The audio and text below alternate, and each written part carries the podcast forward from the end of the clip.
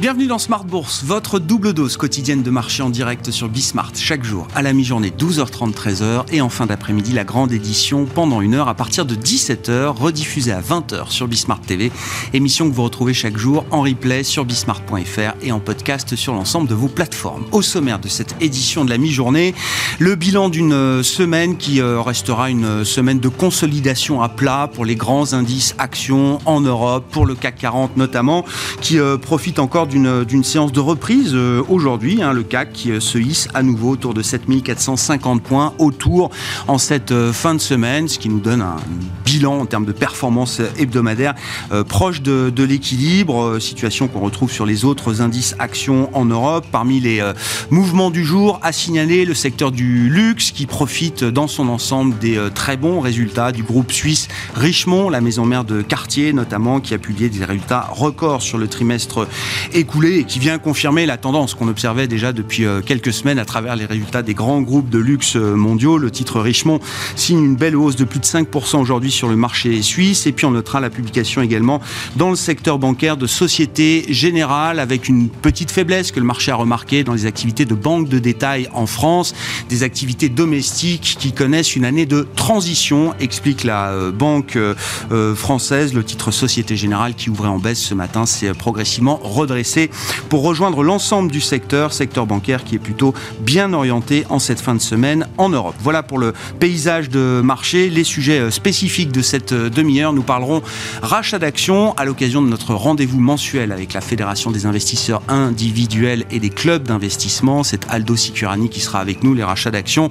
Euh, c'est l'occasion de rappeler que les premiers acheteurs d'actions sur les marchés boursiers mondiaux, européens ou américains, ce sont avant tout les entreprises cotées, phénomène de rachat d'actions est déjà massif depuis plusieurs années maintenant aux États-Unis. Il est en train de se développer à vitesse grand V en Europe. De quoi parle-t-on? Quels sont les montants en jeu? Qu'en penser Discussion à suivre dans un instant donc avec Aldo Sicurani, le délégué général de la F2IC, et puis en pleine euh, campagne d'assemblée euh, générale annuelle, ce grand moment de démocratie euh, actionnariale, nous discuterons de l'engagement et des politiques d'engagement menées chez les investisseurs institutionnels. En l'occurrence, c'est le cas de BNP Paribas Asset Management qui nous sera rapporté par le directeur de l'engagement et de la politique de vote de BNP Paribas Asset Management, un peu plus de un demi-milliard d'euros euh, d'encours sous gestion. Comment construit-on, comment développe-t-on une politique d'engagement quand on représente euh, plus de 500 milliards euh, d'euros d'actifs sous gestion? Discussion à suivre là aussi avec Michael Erskovic qui sera avec nous en plateau pendant cette demi-heure.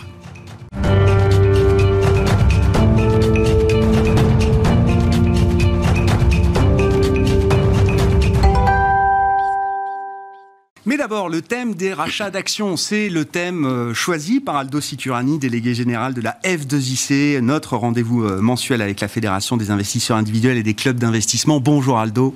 Bienvenue. Bonjour Grégoire. Merci beaucoup d'être euh, d'être avec nous. On parle euh, rachat d'actions. Alors, euh, je le rappelle à chaque fois, hein, ce sont les entreprises cotées qui sont les premiers acheteurs d'actions aujourd'hui sur les marchés boursiers américains et ou européens. de quoi parle-t-on quand on parle de rachat d'actions, sachant que c'est un phénomène effectivement qui est en train de se développer fortement en Europe? Là où c'était un phénomène très américain il y a encore quelques années, on voit ce thème monter en puissance du côté des entreprises européennes. Oui, traditionnellement, les Américains euh, sont pas des fans du dividende, en particulier parce que euh, une partie très significative de la cote, c'est le Nasdaq, et que ce sont des, valeurs technologiques donc qui, qui financent leur croissance par, en, réutilisant le cash en permanence. Mmh. Mais en revanche, ils aiment bien le rachat d'actions. Alors, le rachat d'actions, c'est exactement ce que son nom indique. Hein. c'est une société qui va sur le marché pour racheter ses actions. Et euh, alors, qu'est-ce qu'elle en fait? Elle peut, faire, peut en faire deux choses. Soit elle les annule, et donc il y a une réduction du capital social. Soit elle les garde pour les distribuer à ses salariés ou à ses dirigeants, c'est le cas le plus fréquent, mais il arrive aussi qu'elle les redistribue à ses actionnaires. En France, on a euh, quelques sociétés comme ça, dont Air Liquide, qui le fait euh, tous les deux ans. Mm.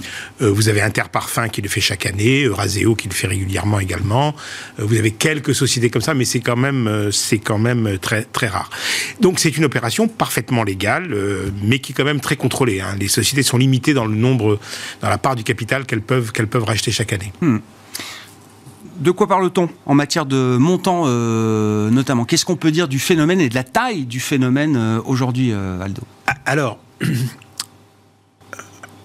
sur la taille, bon, il y a eu une, étude, un recensement qui vient d'être fait par une société américaine qui s'appelle Janus Anderson sur 1200, les 1200 plus grosses entreprises dans le monde. Donc on parle de à peu près 1300, un peu plus de 1300 milliards de dollars, soit à peu près autant que euh, la distribution de, dividendes. Un petit peu moins, mais c'est à, à 50 ou 100 milliards de, de, de différence. Ça, c'est le chiffre sur un an pour l'exercice 2022. C'est pour l'exercice 2022 pour les 1200 plus grosses. Ah Et donc là-dessus, il y en a 900, 932 milliards. Ce sont les la part des plus grosses sociétés américaines. Mais en fait, si vous prenez l'ensemble des sociétés américaines, on est sensiblement au-dessus maintenant des, des 1000 milliards. Et 218 euh, milliards en Europe, dont, dont un tiers pour le, le, seul Royaume-Uni. Alors, ça, c'est... Euh, c'est alimenté surtout par les excellents résultats que les sociétés ont eu l'année dernière. Et on avait à peu près un phénomène relativement similaire euh, en, 2021. Ce qu'on constate, c'est une forte accélération en Europe, hein, x5 sur les, les, euh, les cinq dernières années, et euh, x7 au, Royaume-Uni. Au Royaume-Uni, c'était c'était même pas, enfin à peine 10 milliards, ah, à peine 10 milliards il y a. Il y a, quelques années, c'était pas un sujet en Europe. On n'en parlait jamais des rachats d'actions. Ça faisait jamais l'actualité entre guillemets. Non, parce que en fait, les dividendes, oui. En Europe, les gros titres sur les dividendes, oui. Il y a une jamais sur les rachats. Il y, a, une habitude de euh, de verser euh, euh, des dividendes. Alors c'est vrai que les sociétés faisaient fluctuer le, le nombre de sociétés qui sont extrêmement régulières et qui ne baissent jamais leurs dividendes est relativement faible et d'autant et elles ne se privent pas de le faire savoir. Air Liquide, je citais tout à l'heure, euh, euh, Pernod Ricard, euh, L'Oréal. toutes ces boîtes-là sont très bien identifiées. C'est même des thèmes d'investissement importants pour les gestionnaires d'actifs. Hein. absolument.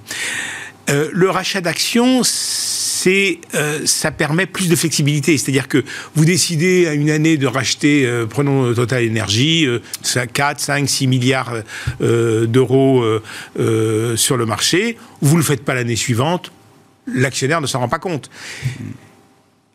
En revanche, si vous euh, lui versez euh, un rendement de 5 ou 6% euh, une année et, que l'année suivante vous divisez par deux le, le, dividende que vous avez que, que, que, vous, que vous allez lui donner, ça, il s'en rend compte tout de suite. Et le dividende, c'est une promesse. Le rachat d'actions, c'est un c'est un bonus, quoi. Oui, c'est un bonus. Et puis, parfois, s'il n'ouvre pas les journaux financiers ou si s'il ne regarde pas Bismart tous les vendredis, eh ben, il, ne le verra pas. Il le verra pas. Il le verra pas. donc, euh, et puis il y a un autre effet, c'est que le rachat d'actions, comme je vous l'ai dit au début, euh, vous, si vous les supprimez, vous réduisez le capital social, donc vous faites automatiquement monter le bénéfice net par action. Or, ça a deux effets. Le premier effet, c'est que euh, les analystes, euh, bon, ben, eux, ils, évaluent une entreprise en fonction du bénéfice, euh, du bénéfice net par action. Si le bénéfice net par action monte, eh ben, ils vont monter leur objectif de cours. Ça va avoir un effet boule de neige sur le marché. Bon. Ah, tout va bien. Puis le deuxième effet, c'est que de plus en plus maintenant, dans les critères de rémunération des dirigeants, vous avez l'évolution du cours de bourse. Et donc, euh, euh, le, le, dirigeant, lui, bon, finalement, hein, euh, que la société, mm. s'il a beaucoup de cash, que la société mette 2, 3, 4 milliards, sachant que tous les investissements ont été, ont été réalisés, que les dividendes ont été versés, ben, on, réduit le capital de 2, 3, 4 milliards et ça va lui permettre de faire monter D'optimiser un peu le, le package, quoi. Exactement. ouais, non, mais c'est Moi, je retiens quand même le point de la flexibilité financière que, que ça offre, parce que je pense que c'est pas anodin, euh, Aldo. Comme vous le disiez, hein, couper un dividende, ça peut plomber un titre pendant longtemps. Surtout quand on est euh, fait partie de ces entreprises qui, qui attirent les investisseurs par la régularité et, et la croissance régulière du dividende qu'elles peuvent servir. Parfois, il y a le rachat d'actions, ça apporte une flexibilité. Vous pouvez engager un programme, le stopper, le suspendre, le reprendre, l'annuler dans un contexte incertain euh, comme, euh, comme on le vit euh, aujourd'hui, c'est pas c'est pas illégitime de s'autoriser cette flexibilité financière en préservant quand même un retour à l'actionnaire qui, qui, peut être plus ou moins légitime, c'est un autre débat, mais qui, qui fait partie du jeu, entre guillemets. D'autant que les entreprises peuvent être prisonnières de leurs dividendes elles ne le sont pas du rachat d'actions. Alors parfois, ça peut avoir des effets pervers. On, va se dire, ok, si vous prenez Apple par exemple, Apple, ils ont augmenté de X, euh, je ne sais plus combien de pourcents euh, ces, 10 ou 15 dernières années, c'est absolument phénoménal. Euh, un tiers de la performance est dû au rachat d'actions. 600 milliards de dollars de rachat d'actions sur 10 ans, j'ai vu Apple. Donc, donc mais, mais vous ne pouvez pas aller contre le marché. Euh, Meta qui, pour. Alors, il y a eu la hausse des taux qui a fait baisser les valeurs euh, technologiques, mais il y a eu cette, euh, cette frénésie d'investissement dans la réalité virtuelle qui, qui n'a pas pris. Et donc, Meta a eu beau dépenser pas loin de 70 milliards d'euros, de dollars, ah dans les rachats d'actions, ça n'a pas empêché. Meta a racheté ses actions au prix moyen de 277 dollars. Euh, aujourd'hui, on est à 240, mais c'est tombé à 100 à un moment. Donc ça n'a pas empêché. Donc, ça n'a pas mis de plancher au cours de, non. cours de bourse pour ça autant. Ça a peut-être ralenti. Non, mais bien sûr. Mais, euh, il serait peut-être descendu encore plus bas. Oui, Mais, euh, mais, Oui, ça permet pas de masquer toutes les vulnérabilités ou toutes les faiblesses d'un cas d'investissement. Bon, et puis il y a aussi l'effet d'image. Parce que quand vous ah, regardez aujourd'hui dans la situation dans laquelle les États sont avec le quoi qu'il en coûte, dont, on essaie de mm. sortir euh, euh, péniblement. Euh, quand on, voit une société qui va dépenser X dizaines, voire centaines de milliards d'euros ou de dollars dans une politique de rachat d'actions, ça donne des idées au gouvernement qui sont... Et, aux États-Unis, par exemple, ils ont mis une taxe de 1% sur les rachats d'actions donc 1000 milliards de dollars, ça fait toujours 10 milliards qui tombent dans mmh. les caisses du Trésor. Et là, euh, Joe Biden euh, parle de, le, de quadrupler, de passer à 4%. Alors bon, avec les républicains oui, à la Chambre, peut-être pas. Euh, mais, bon. Et je constate que l'État français aussi également a une idée de, de, taxer les, les rachats d'actions. Donc euh, pour ceux qui, comme moi, sont pas des fans de, euh, des rachats d'actions, bah, pourquoi pas C'est une bonne façon de remplir un peu les, les, caisses de l'État. Qu'est-ce qui vous gêne, Aldo Du point de vue d'un actionnaire euh, individuel, c'est une bonne nouvelle ou oui, pas? Parce que évidemment, c'est un surplus de, de, performance financière, de gains financiers pour l'actionnaire, euh, ce qui est parfois peut-être en meilleure position pour réallouer le capital qu'une entreprise euh, ça peut arriver. Euh, il y a aussi des professionnels euh, chez les investisseurs et les actionnaires. On va pas demander à Hermès ou à LVMH de construire des, usines à, bah batterie bah à Dunkerque. Bah c'est sûr. Mais je vois quand même que toutes nos entreprises voient de nouveaux concurrents arriver et, et peut-être qu'elles sont pas toujours prêtes aussi présente qu'elle pourrait mm. l'être sur certains marchés euh, et qu'elle pourrait utiliser cet argent pour, euh, pour, euh, pour continuer à se développer. Les Chinois, regardez, regardez les Chinois avec la voiture électrique. Il y a cinq ans, ils n'existaient pas. Aujourd'hui, eh ben moi, si j'apprenais que Stellantis rachète ses actions, ça me ferait pas plaisir. Bon, vaste sujet, effectivement, et en tout cas, c'est un phénomène qui se développe euh, aujourd'hui euh, en Europe, qu'il faut prendre en compte quand on est investisseur. Hein. c'est du flux euh, sur les marchés actions, bien sûr, et puis c'est un nouveau sujet politique également. Après la case dividende, il faut trouver une manière politique d'adresser cette question des, des rachats d'actions. Merci beaucoup, Aldo. Aldo Sicurani, délégué général de la F2IC, notre rendez-vous mensuel avec la Fédération des investisseurs individuels et des clubs d'investissement.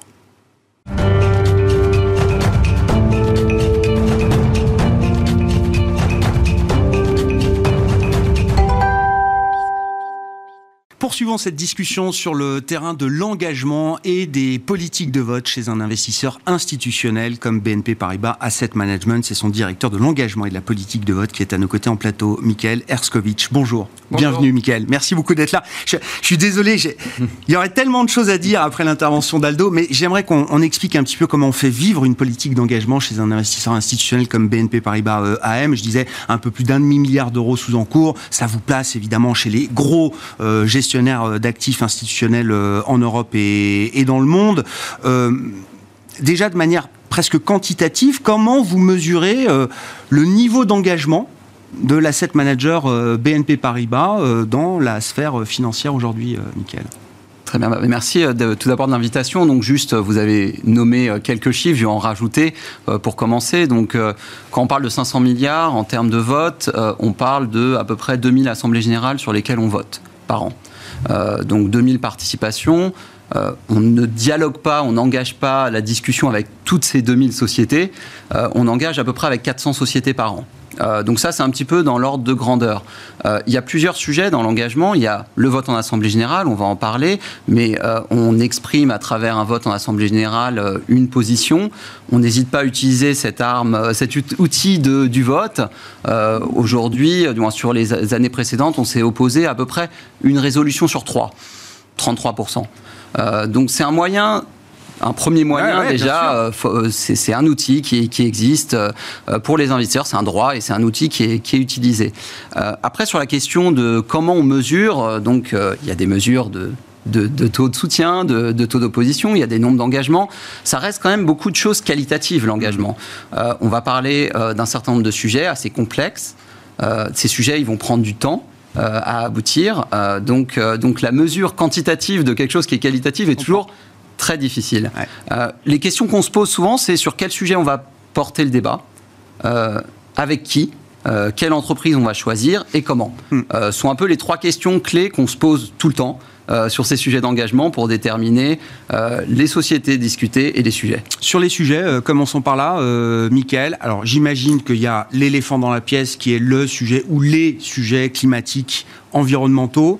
Est-ce que oui, c'est 80, 90%, 100% des, des, des, sujets sur lesquels vous vous engagez Ou est-ce que derrière ces sujets-là, il y a aussi d'autres thématiques qui sont en train de monter en puissance? Alors, il y a bien sûr la transition énergétique. On va pas, euh, on, on, on l'a pris depuis un certain nombre d'années. C'est pas nouveau, c'est un sujet clé, systémique, important euh, de discuter. Euh, Aujourd'hui, c'est pas l'unique euh, sujet, c'est pas 100% c'est euh, peut-être 30-40% à peu près des thématiques. Euh, on a d'autres thématiques. On a les, sujets de euh, ce qu'on appelle la protection de l'environnement, les sujets de biodiversité, qui sont très liés d'ailleurs avec le climat. On ne peut pas résoudre les sujets de climat sans toucher aussi à ces sujets de biodiversité notamment. Mais il y en a d'autres. Il y a des sujets d'égalité sur lesquels on passe beaucoup de temps. Il y a des sujets de gouvernance mmh. qui sont au cœur des assemblées générales, mais pas uniquement, qui sont des thématiques sur lesquelles on consacre beaucoup de temps. Euh, donc c'est pas uniquement le seul sujet de clairement du changement climatique qui est là. Euh, euh, c'est également une pléthore de sujets qui sont différents selon les secteurs, qui sont différentes aussi selon les entreprises. certaines entreprises ont des enjeux qui sont plus importants que d'autres dans le taux d'opposition euh, que vous mesurez, donc 33% euh, de, de, de, résolutions euh, sur lesquelles vous vous opposez dans les 2000 assemblées générales auxquelles vous participez, Michael, il y, y, a un ou des sujets qui remontent plus que d'autres, justement, qui génèrent cette opposition de BNP Paribas Asset Management? Oui, alors déjà, il faut voir en assemblée générale, on vote principalement sur quoi? On vote principalement sur l'élection du conseil, on va élire des administrateurs qui vont élire un dirigeant après, on va voter sur des questions plutôt d'opérations financières,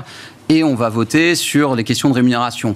Cette triptyque des trois résolutions, en fait, c'est 80% des assemblées générales et c'est naturellement euh, les résolutions sur lesquelles on s'oppose le plus. Il y a d'autres résolutions, il y a le dividende, il y a le rachat d'actions qui a été parlé euh, par Aldo, mais euh, ça reste en volume plutôt ces résolutions-là. et donc, en ordre, c'est plutôt les résolutions d'abord de rémunération, on a une opposition assez forte, et après les résolutions d'élection du Conseil. Mm. qui sont les sujets cœur et clés d'une assemblée générale hein, Exactement. Et mais avec ces sujets clés, on touche les thématiques que j'ai évoquées. Euh, ce n'est pas. Alors, on a commencé à voir récemment des résolutions climatiques qui commencent à arriver. mais même quand elles ne sont pas là, à élire un conseil d'administration, ça dit quelque chose. Ça dit quelque chose et on va prendre en compte la dimension, la transition énergétique de l'entreprise, les changements climatiques, peut-être les questions des fois de biodiversité quand le secteur et l'enjeu est clé pour la société. Donc ne pas élire ou refuser d'élire un conseil d'administration pour ces raisons-là est aussi un outil euh, qu'on utilise et qui est à disposition euh, des investisseurs. Comment vous choisissez de déclencher une politique d'engagement avec un corporate, un émetteur, une entreprise, euh, plutôt qu'une autre, euh, Qu'est-ce qui compte dans les critères qui vous permettent de dire là, il y a quelque chose à faire d'intéressant, un engagement qui peut être euh, d'ailleurs constructif et pour l'entreprise et pour nous euh, actionnaires, et on est prêt à y mettre euh, des moyens, des personnes, du temps et, peut-être parfois plusieurs années pour construire justement quelque chose. Quels sont les critères importants là? Alors, ça dépend. C'est souvent la réponse à ce type de question. ça dépend. Alors, naturellement, on va engager en priorité avec les positions qui sont les plus importantes chez nous. C'est assez naturel que nos top 50 dans les positions parmi les 2000 assemblées générales, en fait, le top 50 mm. qui sont nos plus gros actifs. Naturellement, on engage avec ces sociétés, soit de notre initiative, on va aller les voir et on va porter un sujet selon euh, l'entreprise, selon les sujets qui sont importants à adresser. Euh, ou même l'entreprise va venir vers nous parce que naturellement on fait partie des principaux actionnaires et elle souhaite dialoguer. Donc on va avoir un volet qui est euh, naturel d'engagement par rapport aux positions. Après on va avoir plutôt des engagements thématique. Hmm. Euh, quand on prend des sujets, euh, je ne vais pas prendre le sujet changement climatique pour changer, je vais prendre le sujet de diversité. Euh, on a établi des règles, on a établi des attentes envers, les entreprises, d'avoir un certain nombre de femmes au conseil. Alors en France, on a une loi, mais on est un des rares pays à avoir une loi. On a encore ce sujet qui est prégnant dans beaucoup d'entreprises et dans beaucoup de pays. donc ce qu'on va faire, c'est qu'on va regarder les sociétés qui ont des enjeux qui aujourd'hui ne sont pas au niveau où on souhaiterait euh, les voir et engager en priorité celle-là. Hmm. Donc c'est peut-être pas forcément le, les 50 premières, parce que souvent ça fait partie plutôt d'entreprises qui ont tendance aussi à être vertueuses. Si elles sont dans nos plus grosses pauses, souvent elles ont des bonnes pratiques aussi. Bien sûr. Euh, et, euh, et d'aller un tout petit peu en dessous, avec toujours une priorisation bien sûr de l'investissement. On va pas aller passer du temps sur une entreprise sur laquelle on n'a pas d'investissement ou très peu. Euh, mais ça va être également avec ce mix de l'angle, aller voir des entreprises qui ont des axes de progrès attendus euh, et essayer de les accompagner. Quand on gère, euh, je le rappelle encore une fois, hein, un peu plus d'un demi-milliard d'euros d'encours sous gestion chez, BNP Paribas Asset Management, est-ce que c'est suffisant avec des tailles de participation, j'imagine, qui sont parfois substantielles? C'est plusieurs pourcents du capital, souvent, qui est détenu dans les grosses participations que vous avez, parfois même au-delà de 5, j'imagine, Michael. Est-ce que c'est un poids suffisant pour se dire, voilà, je représente suffisamment pour faire bouger les choses dans l'entreprise? Alors oui, c'est un poids suffisant, mais euh, c'est toujours bien aussi d'y aller à plusieurs. Euh, donc on a toujours aussi le, comment, on peut y aller de manière individuelle, et on le fait, euh, on peut y aller aussi de manière collective. qu'on soit 5%, qu'on ait 1%, on va de plus en plus de manière collective. De plus en plus c'est ce qui s'est passé, par exemple. c'est une initiative qui n'est pas nouvelle, hein, qui a été créée en 2017, Climate Action 100, sur les sujets changement climatique les 160, alors maintenant il y en a 167, alors c'est le 100, oui, 500 plus, euh, mais euh, en, résumant, c'est 80% des entreprises industrielles euh, les plus émetteurs de carbone. et ça représente 160 entreprises. On a 700 investisseurs ensemble dans cette coalition qui représente 68 trillions euh, de, dollars. Donc, euh, on, a la majorité, tous grande importance, tous les plus gros, des, plus, des acteurs plus petits également. Euh, et tout l'intérêt, c'est de se mettre d'accord sur une feuille de route, accompagner les entreprises sur, les, sur le la transition énergétique, les pousser à adopter des politiques plus ambitieuses et y aller collectivement. Et entre guillemets, un petit peu se répartir la tâche.